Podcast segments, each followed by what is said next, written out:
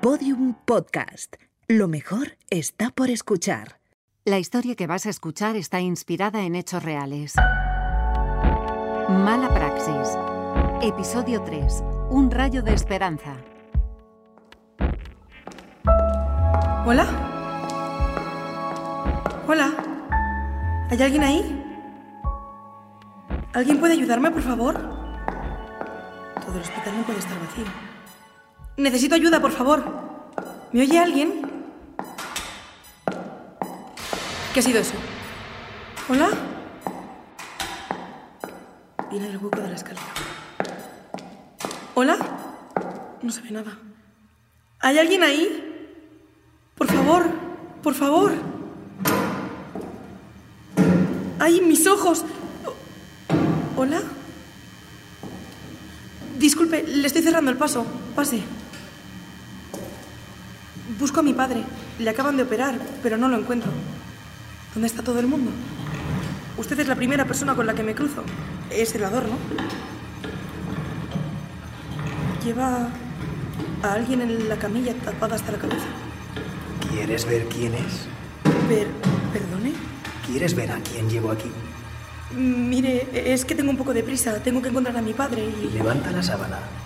Es que tengo que irme. Levanta la sábana. No, no quiero. Mira,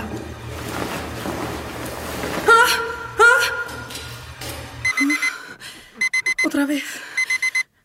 Qué susto, joder.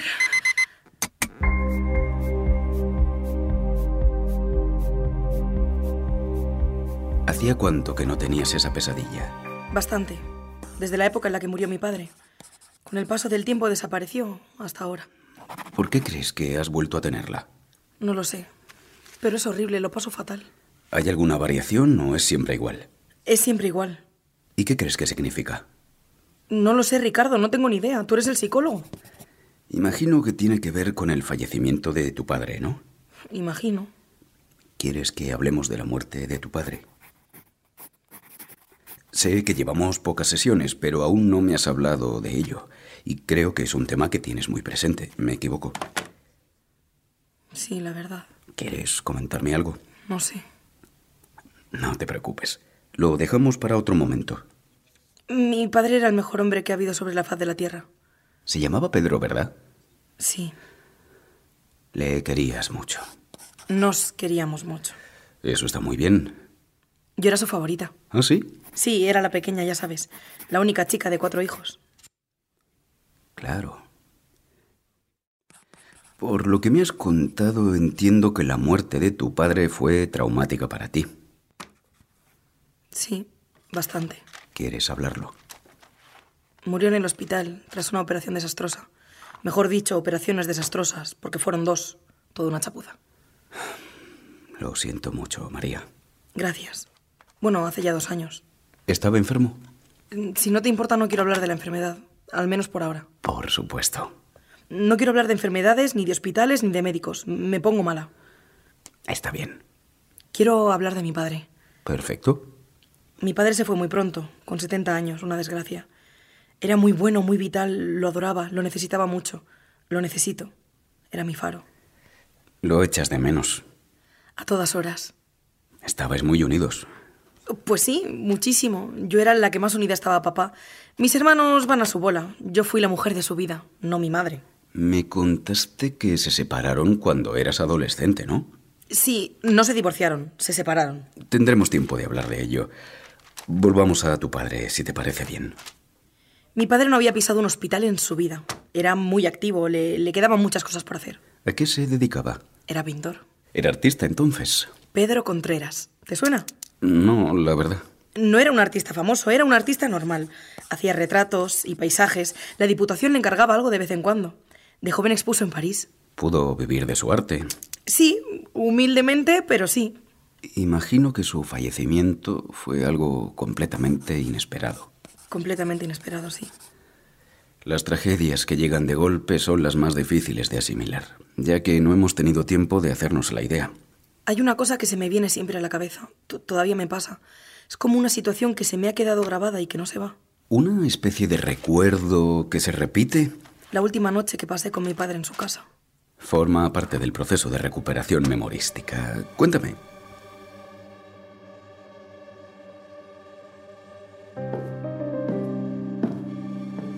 ¿Qué escribes, papá? Nada, me apuntaba la hora a la que hemos cenado. ¿Para qué? Pues para saber a qué hora me tengo que meter en la cama. No, hombre, no hace falta. El médico nos dijo que tenías que cenar unas tres horas antes de irte a dormir. Pero vamos, que es aproximado. Tú acuérdate de irte a dormir sobre las 12 o así, como siempre, y ya está. Bueno, a ver si tengo sueño. ¿Hacemos café? ¿Quieres café? ¿Y si luego no puedes dormir? Tomo café todas las noches y siempre duermo. Pero mañana te operan, papá. Voy a hacer café. No, deja, ya lo hago yo, anda. Si te empeñas, ¿Seguro? Si has fregado tú, hija. no te preocupes. Tú estate ahí tranquilito. Bueno. ¿Tú crees que hago bien en operarme? ¿Cómo? Pues claro que haces bien. Aquí vienes a estas alturas. No sé, es que yo estoy bien, no me duele nada. Ya, papá, pero tienes un tumor en la vesícula. No es un tumor, es un adenoma. Pues eso, papá, un tumor. Lo que pasa es que no es canceroso, por eso no tienes síntomas. Lo tendrías que saber ya. Es un tumor glandular benigno. Y para que no se haga maligno y se convierta en un aceno, como se dice, adenocarcinoma, te lo tienes que quitar. Pero no sé si nos estaremos precipitando. El doctor dijo que el porcentaje de los que se vuelven malos es muy bajo. Ya, pero nunca se sabe. Puede convertirse en un cáncer. Hay que quitarlo cuanto antes. Es mucho mejor minimizar los riesgos. Ya, sí, eso dijo él. Pues eso. ¿Lo quieres con leche fría? ¿Y un poquito de azúcar? No puedes tomar nada de dulce antes de la operación, papá. Ya lo sabes. tu café. Gracias, hija. ¿No te pones uno? Sí, ahora. ¿No le echas azúcar? No. Pero si tú lo tomas siempre con azúcar. Hoy me solidarizo contigo. Qué tonta eres. ¿Estaba buena la sopa? Sí, pero me he quedado con un poco de hambre. Tenías que cenar ligero. Estoy pensando... Creo que voy a pintar un rato. ¿Ahora? ¿Vas a sacar los óleos? Es tarde y hace mucho frío para tener que ventilar luego. Pero me gustaría acabar el cielo. En dos o tres días, cuando volvamos del hospital, podrás acabar el cuadro. Pero es que veo el paisaje con ese cuadrado blanco ahí y no sé. Quiero dejar el cielo acabado antes de irme. ¿Por qué dejaste un cuadrado blanco? Pues porque iba a hacer un pájaro. Pero ya no quiero hacer un pájaro, porque si hago un pájaro tengo que hacer una nube y ya me cambia todo. Vaya prisa te ha entrado de repente. Ya, pues lo quiero acabar ahora. ¿Por qué no te metes en la cama para coger el sueño? No quiero meterme en la cama. Estás nervioso, papá. Pues sí. No te preocupes. Te lo han pillado muy pronto. Hemos tenido muchísima suerte. La mayoría de las veces se diagnostica cuando el cáncer ya se ha extendido fuera de la vesícula y ahí es cuando la cosa se pone fea. Te va a operar uno de los cirujanos que más experiencia tiene con este tipo de cáncer. Ya sabes que no es un tipo nada habitual. Además, en la preanestesia todo fue bien. Te dijeron que estabas hecho un toro. Es el momento ideal para la cirugía. La última vez que pisé un hospital fue cuando llegaste al mundo. Qué exagerado. Has vuelto después seguro. No, Aunque sea de visita. que no, que no. ¿Ya has acabado? Voy a meter la leche en la nevera. Te has dejado el cartón fuera. ¡Ay! Se me ha olvidado. Se te lleva olvidando desde que eres pequeñaja. Siempre me pasa. Tu madre se enfadaba un montón. María, la leche que se estropea. Por cierto, ¿le has dicho que me operan mañana a primera hora? Le he llamado unas cuantas veces, pero no me lo ha cogido. Le he dejado un mensaje en el buzón de voz. Me voy a ver la tele.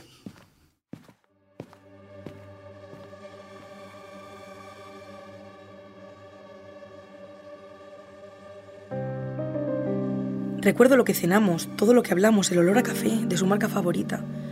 Recuerdo que era una noche fresca, la última noche que mi padre y yo pasamos juntos. Cada vez me cuesta más recordar otras cosas que compartí con él. Las vacaciones o cuando mamá vivía en casa. Pero esa noche la recuerdo perfectamente. Es como si este recuerdo se estuviera comiendo a todos los demás. Mi padre solo existe en esa última noche.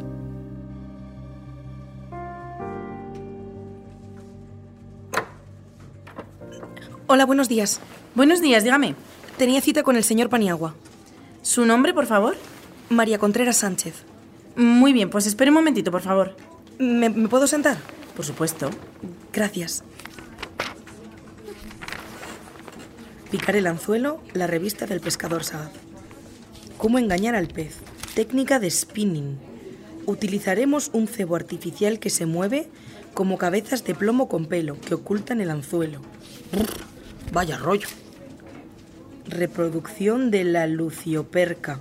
Uf, cuánto pez, qué mareo. D- disculpe. Sí, dígame. ¿Tiene alguna revista que no sea de pesca?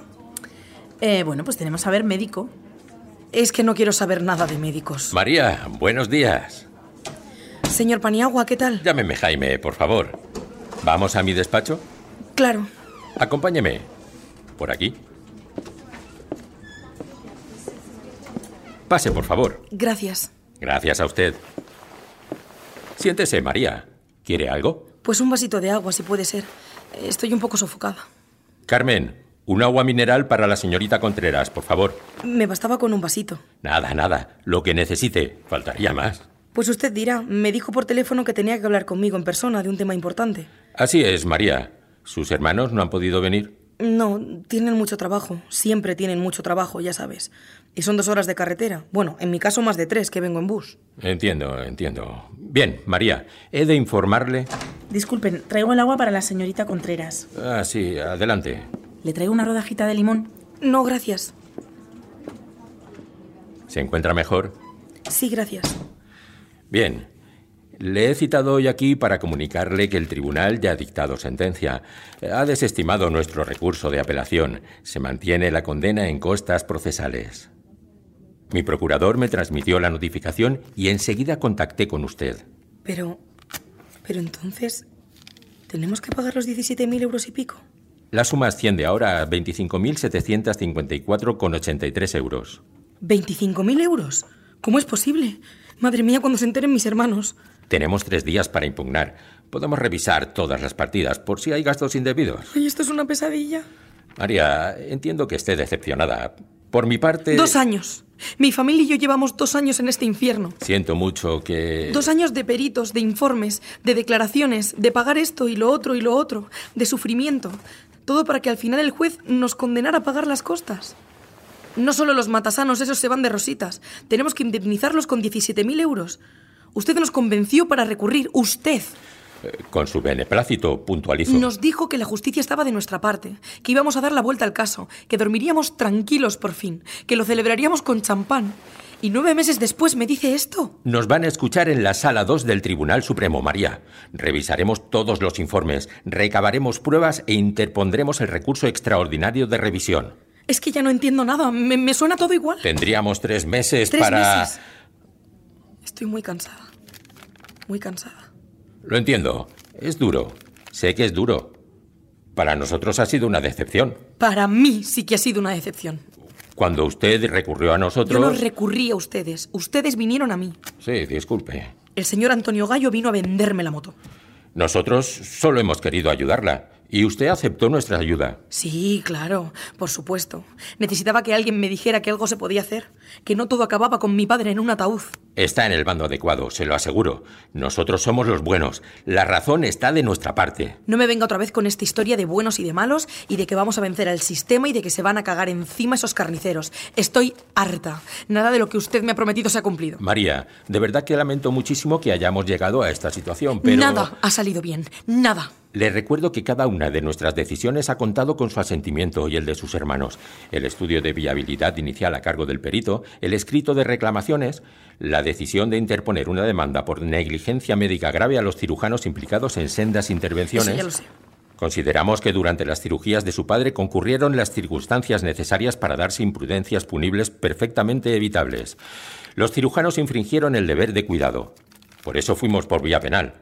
En cada fase del proceso, usted y sus hermanos han estado de acuerdo en cada una de las decisiones que se han tomado. Nuestra reclamación es lícita y consistente. Pues explíqueme qué ha pasado, que no entiendo nada. Yo no soy abogada, ni perita, ni nada de eso. No entiendo de leyes, no entiendo de medicina, si, si ni siquiera tengo una carrera, ojalá.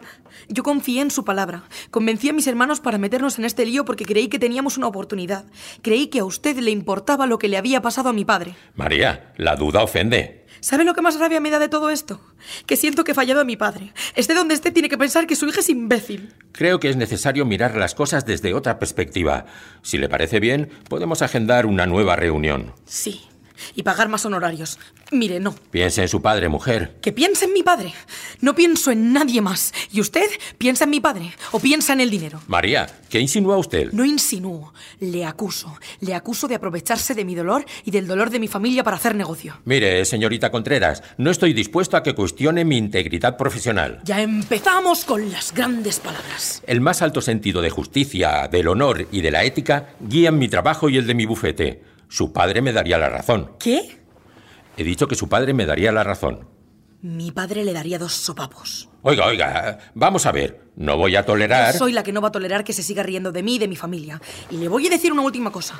Ni se le ocurra volver a mencionar a mi padre. Ni se le ocurra. Usted no es digno de defenderlo. No le llega ni a la suela de los zapatos. María.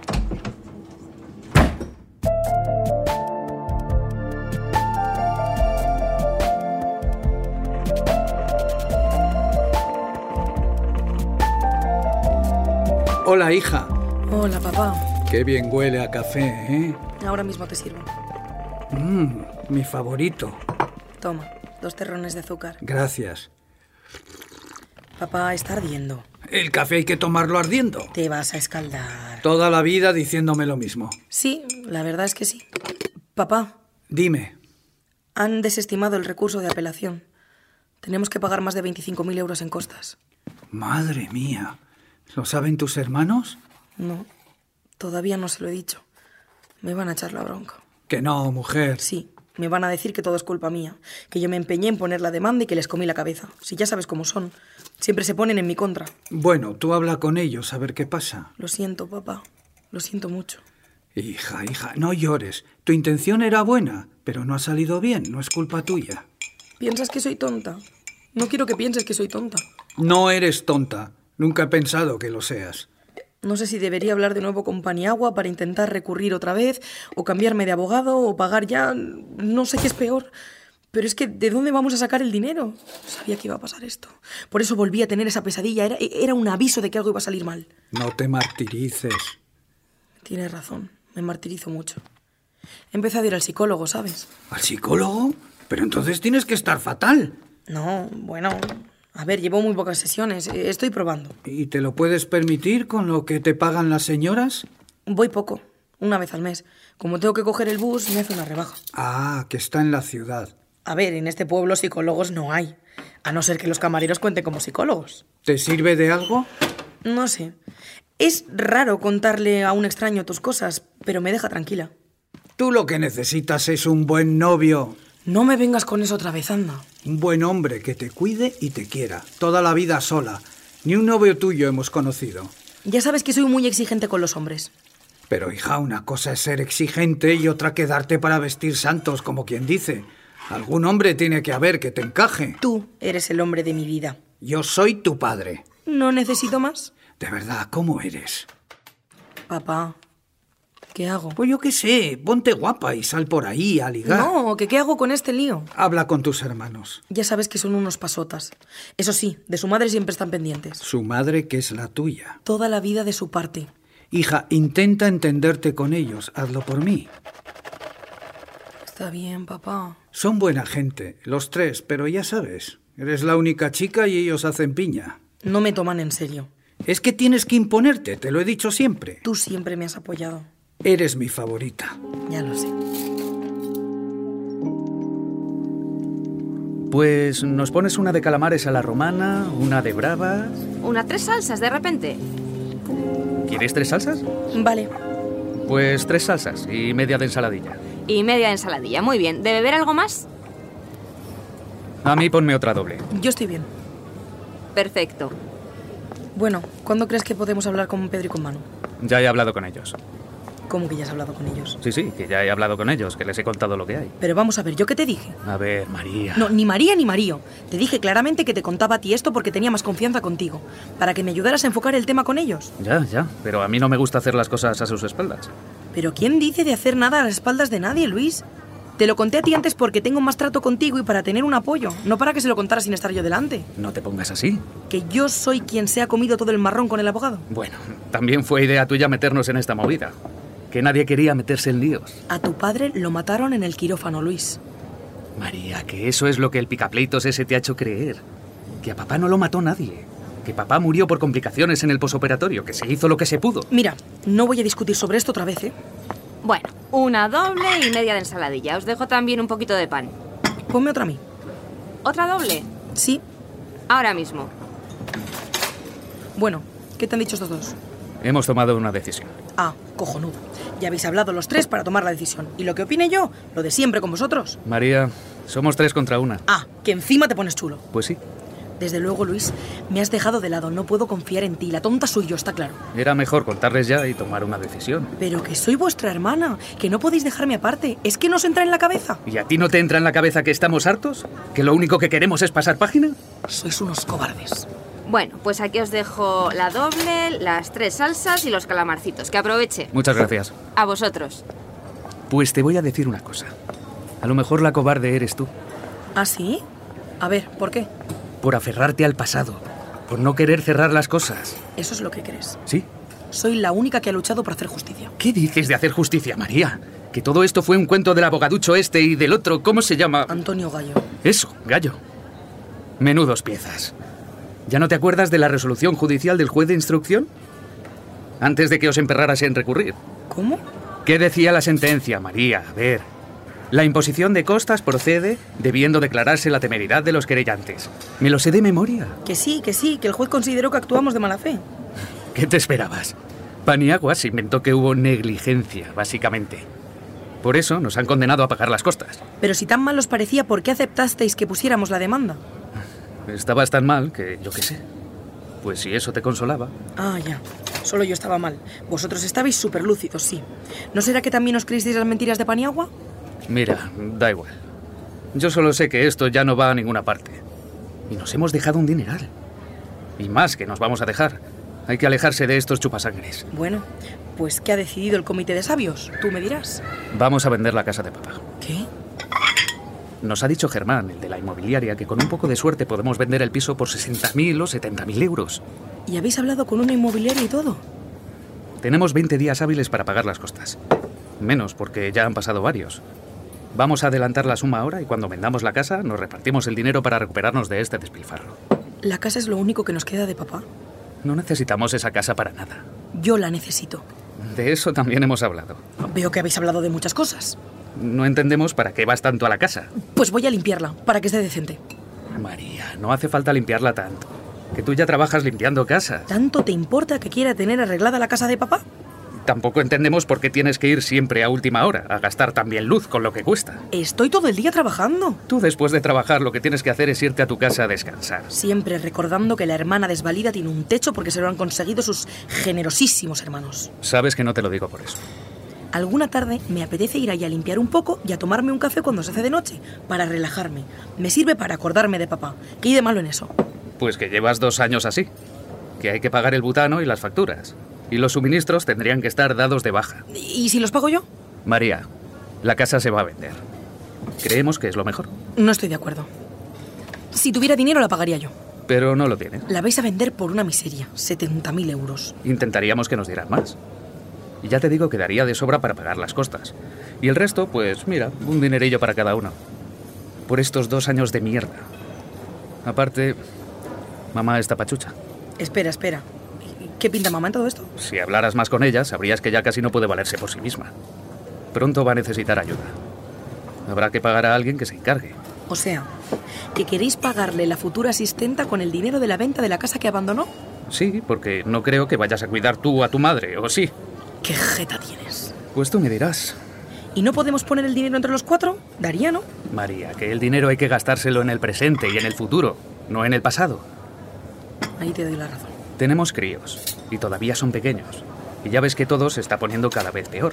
Pero vuestras mujeres también trabajan. Son dos sueldos por familia. Yo podría poner un poco también. Hay rumores de que la fábrica va a cerrar. ¿Cómo? Dicen que de aquí a finales de año van a echar a los 400 a la calle. Entre ellos tus otros dos hermanos. ¿En serio? Muy en serio. ¿En la gestoría estás bien? Todo lo bien que se puede estar sin cobrar ni mil euros. No sabía lo de la fábrica. El sindicato va a organizar paros y demás. Se va a liar. Bueno, cambiando de tema. ¿El jueves por la tarde tienes algo que hacer? Iba a ir a regar las plantas de papá por... ¿Quedaremos para hablar los cuatro? No, es que me ha preguntado Chris si te puedes ocupar de Guille. Pues no me viene bien. Venga, mujer. Yo también tengo vida, ¿eh? Que no puedo estar de niñera vuestra siempre. Me acabas de decir que ibas a ir a casa de papá a regar. Ya sabes que si Guille se queda solo se pone a jugar con el móvil y no estudia. ¿Tenéis lío? Yo me voy a ver el partido y Chris tiene after work. ¿After work, dices? O sea, que se va donde Fer a tomar cubotas. Que no, que es after work, lo de hacer negocios y eso, después del trabajo. ¿Pero qué negocios? ¿Que Cristina es funcionaria de correos? Chica, yo qué sé. Vale, me quedo con Guille. ¿Todo bien por aquí? Vaya tela. No hemos comido nada. No tengo hambre. Perdona, ¿nos lo pondrías para llevar? Claro, ahora mismo.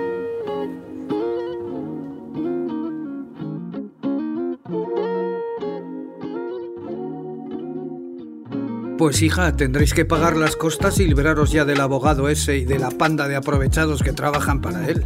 ¿Y vender la casa? ¿Pero para qué quieres tú esta casa? Pues para venir a verte. ¿Te parece poco? ¿O es que no quieres? No te enfades conmigo.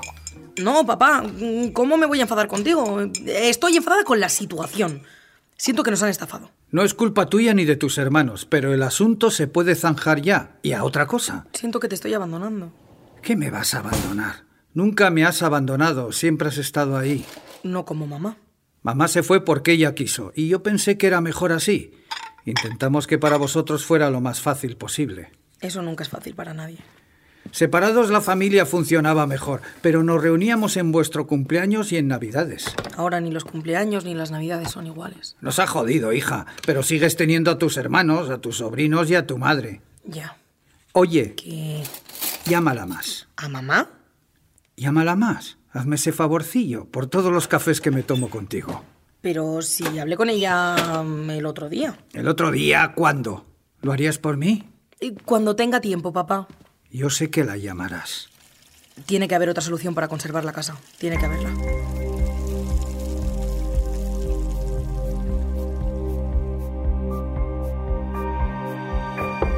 Doña Teresa, ¿se puede? Sí, pasa. ¿Le dejo aquí en la silla los camisones planchados o quiere que se los coloque?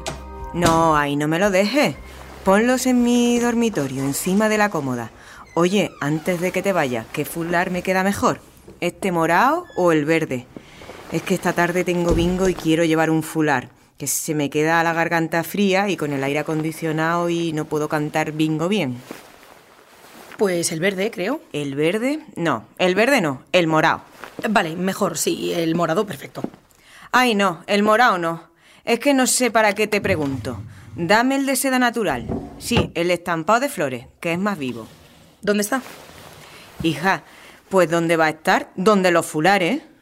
Pues no lo veo. Ahí no, a ver, que ya lo cojo yo. Pero bueno, ¿y el fular de seda natural? Pues no parece que esté. ¿Y dónde está? Ay, porque estaba aquí. Sí, sí, sí, ese es su sitio. Esto es que no lo has guardado donde lo tenías que guardar, María. A ver, ¿dónde está ahora el fular? Que quería probármelo. ¿Quiero que lo busquen en el otro vestidor? No, ahora no busques nada que te tienes que poner a hacer la comida. Eh, sí, es verdad. María, espabilate que estás dormida, ¿eh? Eh, sí, sí, sí, sí, disculpe. Llevas unos días muy rara, ¿eh? El otro día, por ejemplo, se te quemó el conejo. Sí, es verdad. Y una cosa que no te he dicho, pero que te voy a decir ahora.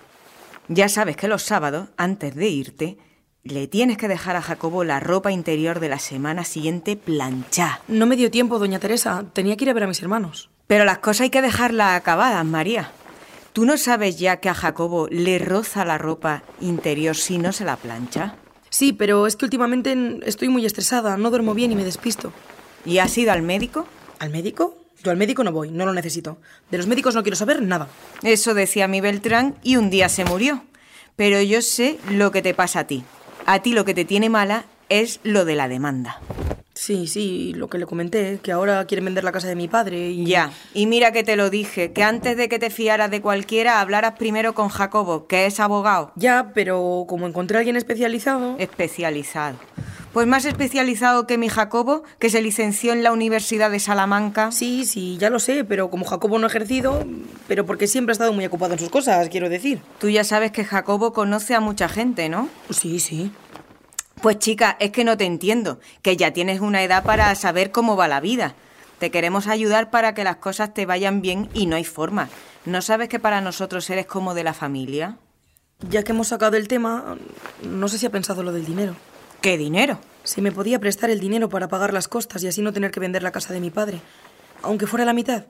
La otra mitad quizás si pidiese un crédito, aunque los que he visto son de 6.000 euros como máximo. Ah, ya. A ver, María, eso es mucho, mucho dinero, ¿eh? Pero que mucho. Puedo trabajar gratis hasta que saldrá la deuda, para usted y para sus amigas si hace falta. M- Me conformo con que me den de comer y de cenar, con eso ya está. Pero vamos a ver, María.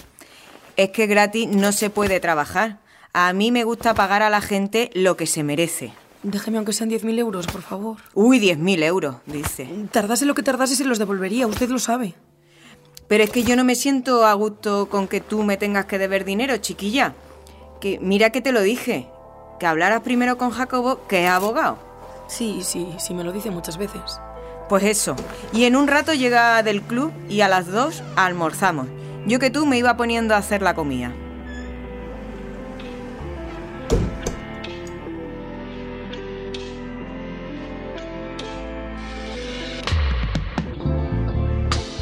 Entonces, mamá, tú también piensas que no deberíamos complicarnos la vida.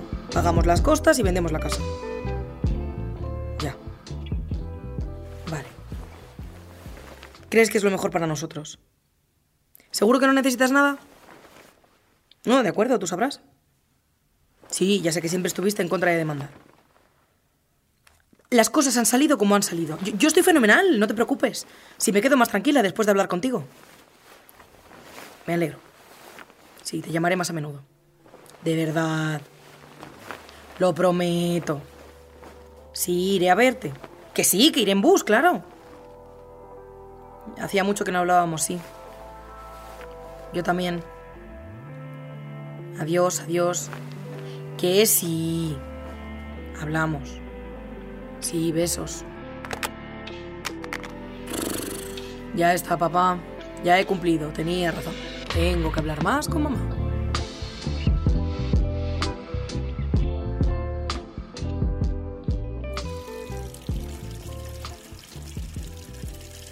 Tía, ¿así lo hago bien? Sí, muy bien. Sube un poco más la regadera. Así, no eches más que la ahogamos. Vale. Ahora esta, la begonia. Mira qué bonita está. ¿Y los cactus? Los cactus se riegan muy poquito. ¿Ya? Un poco más. Perfecto. Vale. ¿Te gustan las plantas, Guille? Me gustan las flores. ¿Ah, sí? Sí, el otro día le pedí a papá que me comprara una flor y no quiso. ¿No quiso? No, ¿Y qué flor era? no sé, era bonita. La quería pintar. ¿Y por qué no te la compró? Porque dice que las flores solo se compran para las chicas. Eso dice. Sí. Mira, Guille, una cosa. ¿Qué?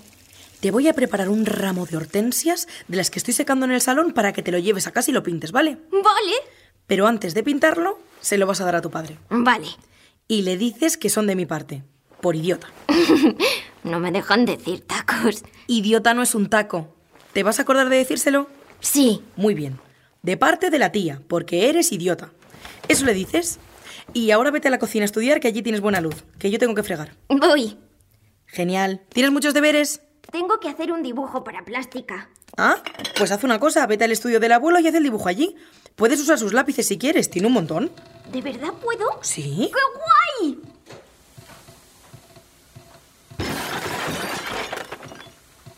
Tía. Tía. Tía María.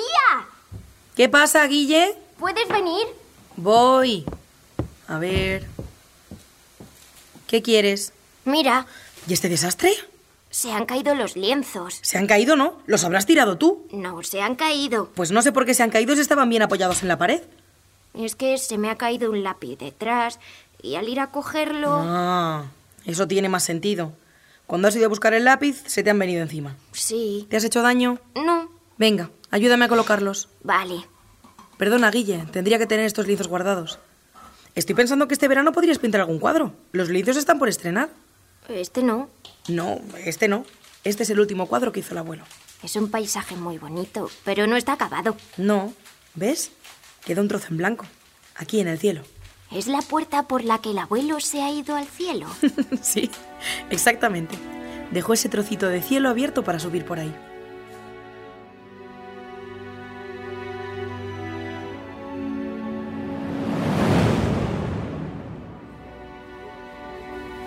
Dime, Luis. Oye, que Chris y yo estamos ya aparcando. Lo que tardemos. Vale, ¿y el niño? Hemos dejado a Guille en casa de un amigo. Vale, genial. Mano está de camino. Ha pedido permiso para salir antes de la fábrica. Vale. ¿Sabes algo más? No, nada. Le he preguntado antes a una enfermera qué pasaba y me ha dicho que ya nos dirían. Pero, ¿qué es lo que ha pasado entonces? Es que no sé muy bien, lo único que me han dicho es que tenían que llevarse a papá a la UCI. Pero si a papá le operaron hace tres días y el cirujano dijo que había salido todo genial. Eh, Pero el posoperatorio lo, lo ha pasado regular. Ya, ya veo. Papá no está bien, Luis. Hazte la idea, ¿eh? Me han dicho que el cuarto día de posoperatorio es el más delicado. No ha parado de vomitar desde la noche, está hinchado que no puede ni respirar. La herida le sangra y tiene mucha fiebre. ¿Pero te han dicho qué es? No, no, le han visto los médicos, han hablado entre ellos y enseguida han pedido que se lo llevaran a la UCI. ¿Pedro está contigo? Se ha bajado un momento abajo con mamá, que está agobiado. Es que ni siquiera estamos en una sala de espera. Nos tienen aquí a los familiares sentados codo con codo en una silla de plástico vieja, en una especie de pasillo. Por aquí no dejan de pasar médicos y camillas. Bueno, tranquila. Es que si no se puede estar, es que es una vergüenza. No te preocupes, ahora te vemos. Venga, hasta ahora. Tiene mucha razón, señorita. Nos tienen de cualquier manera. Pues sí. Cuatro horas llevo yo aquí, que están operando a mi marido. Y un calor que hace. Y el calor, y el calor, y con la mascarilla. Es verdad, la mascarilla. Le he pedido a mi hijo que vaya por una botellita de agua a la máquina y tres pisos se ha tenido que bajar. Es que no me diga. Es que lo que nos ha tocado, hija mía. María Contreras. Sí, soy yo. Dígame. María, ¿me acompañas un momentín? María, deja que te dé un abrazo. Lo siento mucho, cariño.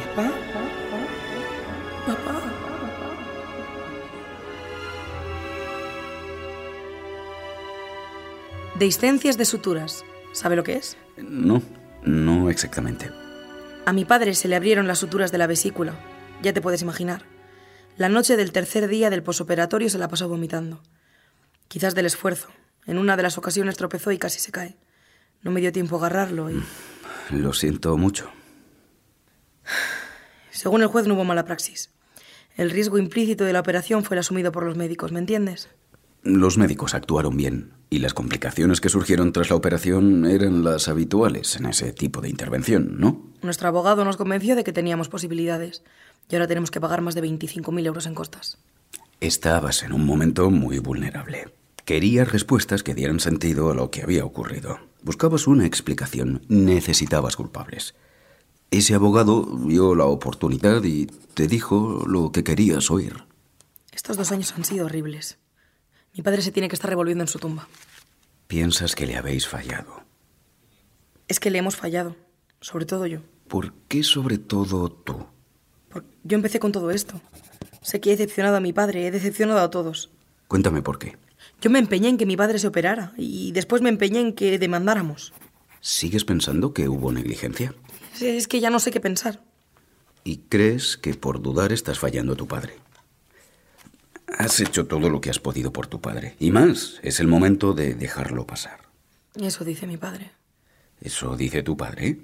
Sí, ¿Hablas con él? a veces, ¿Cuándo hablas con tu padre? cuando voy a su casa.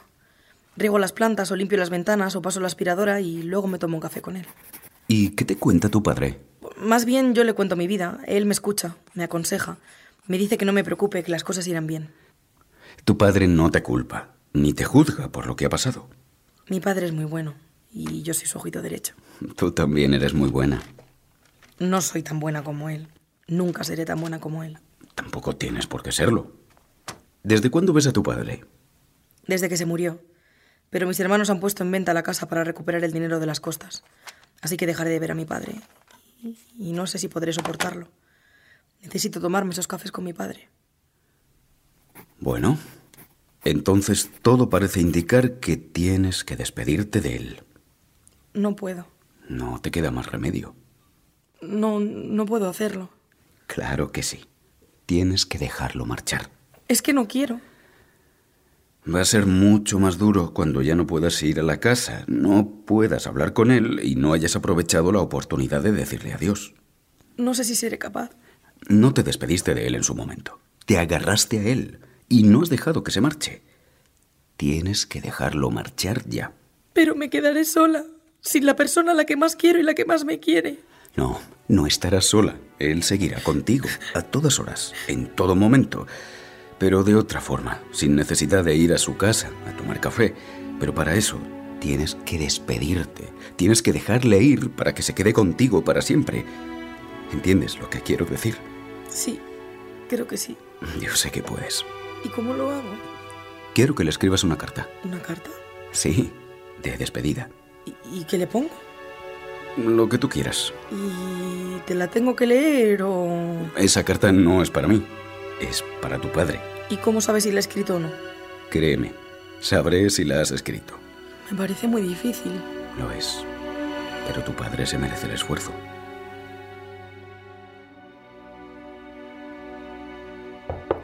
María, ¿cómo va? Bien, doña Teresa. Enseguida termino y me pongo con los baños. Muy bien, muy bien. Ay, te quería dar una buena noticia. ¿Ah, sí? ¿A mí? Sí, sí. He hablado con Jacobo y hemos decidido adelantarte 5.000 euritos de tu sueldo de los próximos meses para ayudarte a pagar las costas. Y que sepas que podrás desayunar y almorzar aquí en casa. Totalmente gratis. ¿Qué te parece? Eh, Pues muchísimas gracias, doña Teresa, pero ya no hace falta. ¿Ah, no? No, hemos vendido la casa. La ha comprado un chico de fuera del pueblo. Un informático que teletrabaja y quería vivir en un sitio tranquilo. Pero no me diga. Pues sí, así que nada, mañana por la mañana hemos quedado los hermanos para la entrega de las llaves. Bueno, hija, pues ya está. Con las ganas que teníamos de ayudarte. Eh, Una cosa, doña Teresa. Dime, hija.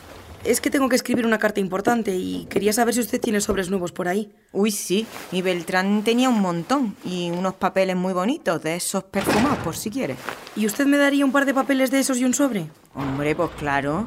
Ya que no hemos podido prestarte los 5.000 euros, pues te dejo unos sobrecitos y unos papelillos. En el despacho tienen que estar. Ahora mismo los busco. Muchísimas gracias, doña Teresa. Es usted muy generosa.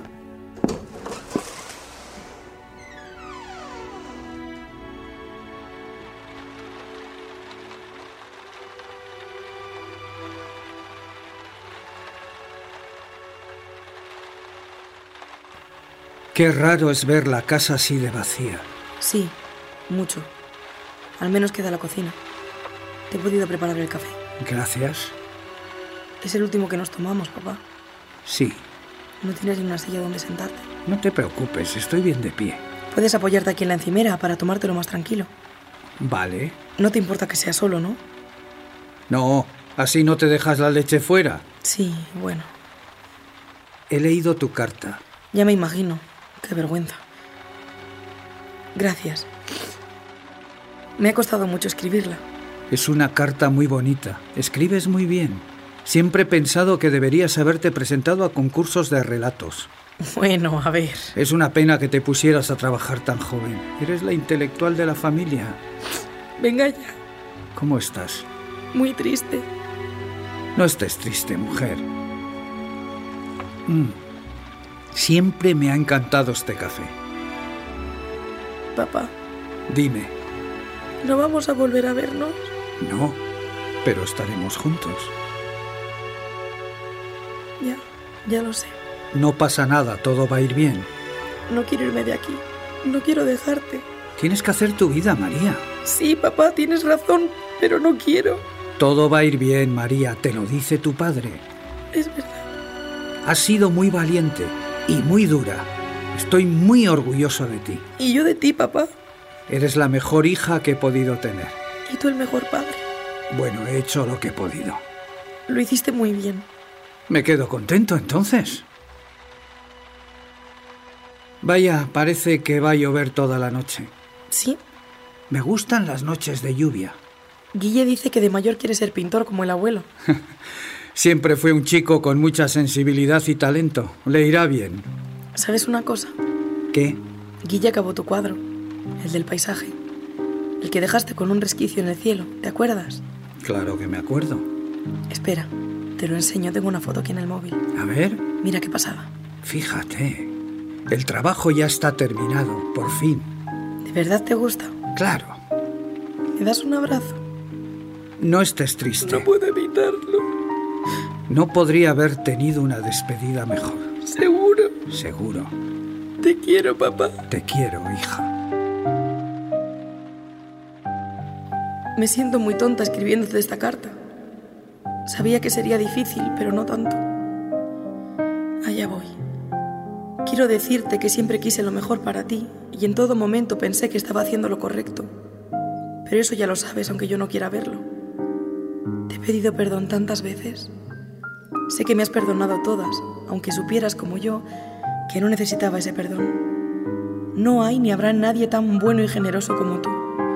Esta carta no es para pedirte perdón, es para despedirme de ti.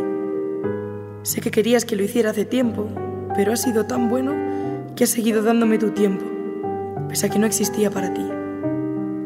Te escribo esta carta para darte las gracias por la vida que me has dado y por todos y cada uno de los cafés nocturnos que hemos compartido.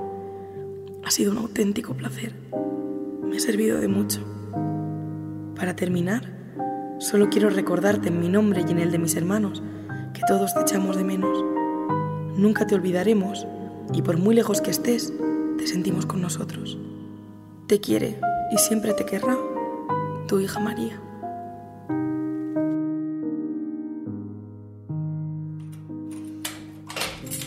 María. ¡Eh, María! Ah, hola. Eres Carlos, ¿verdad? El comprador. Sí, sí, tú eres María, la vendedora. Sí. ¿Qué tal? Bien. ¿Pasabas por aquí? Sí, sí. ¿Qué tal con el del trabajo? ¿Te adaptas? Sí, la verdad. Es que lo necesitaba. Para mí mudarme aquí ha sido un cambio vital. ¿Ya? Veo que conservas las plantas de los balcones. Sí, ¿cómo las iba a tirar? No me las quise llevar. Quería pensar que el nuevo dueño las conservaría. Dan mucha vida. Me alegro de que las tengas. ¿Todo bien en el piso? ¿Te gusta? Sí, sí, tiene buenas vibraciones. ¿Buenas vibraciones? Me alegro. Por las noches me gusta tomarme un café tranquilamente en la cocina, he puesto una mesa en el rincón. Se está a gusto. ¿Ah, sí? Sí, soy muy cafetero. ¿Y tú? Bueno. Si quieres, un día nos tomamos un café. ¿Quieres tomarte un café conmigo? Sí. ¿Te apetece? Soy nuevo, tengo que empezar a conocer gente. Vale, un día de estos. ¿Tienes mi móvil? No, pe- pero no te preocupes. Sé dónde vives.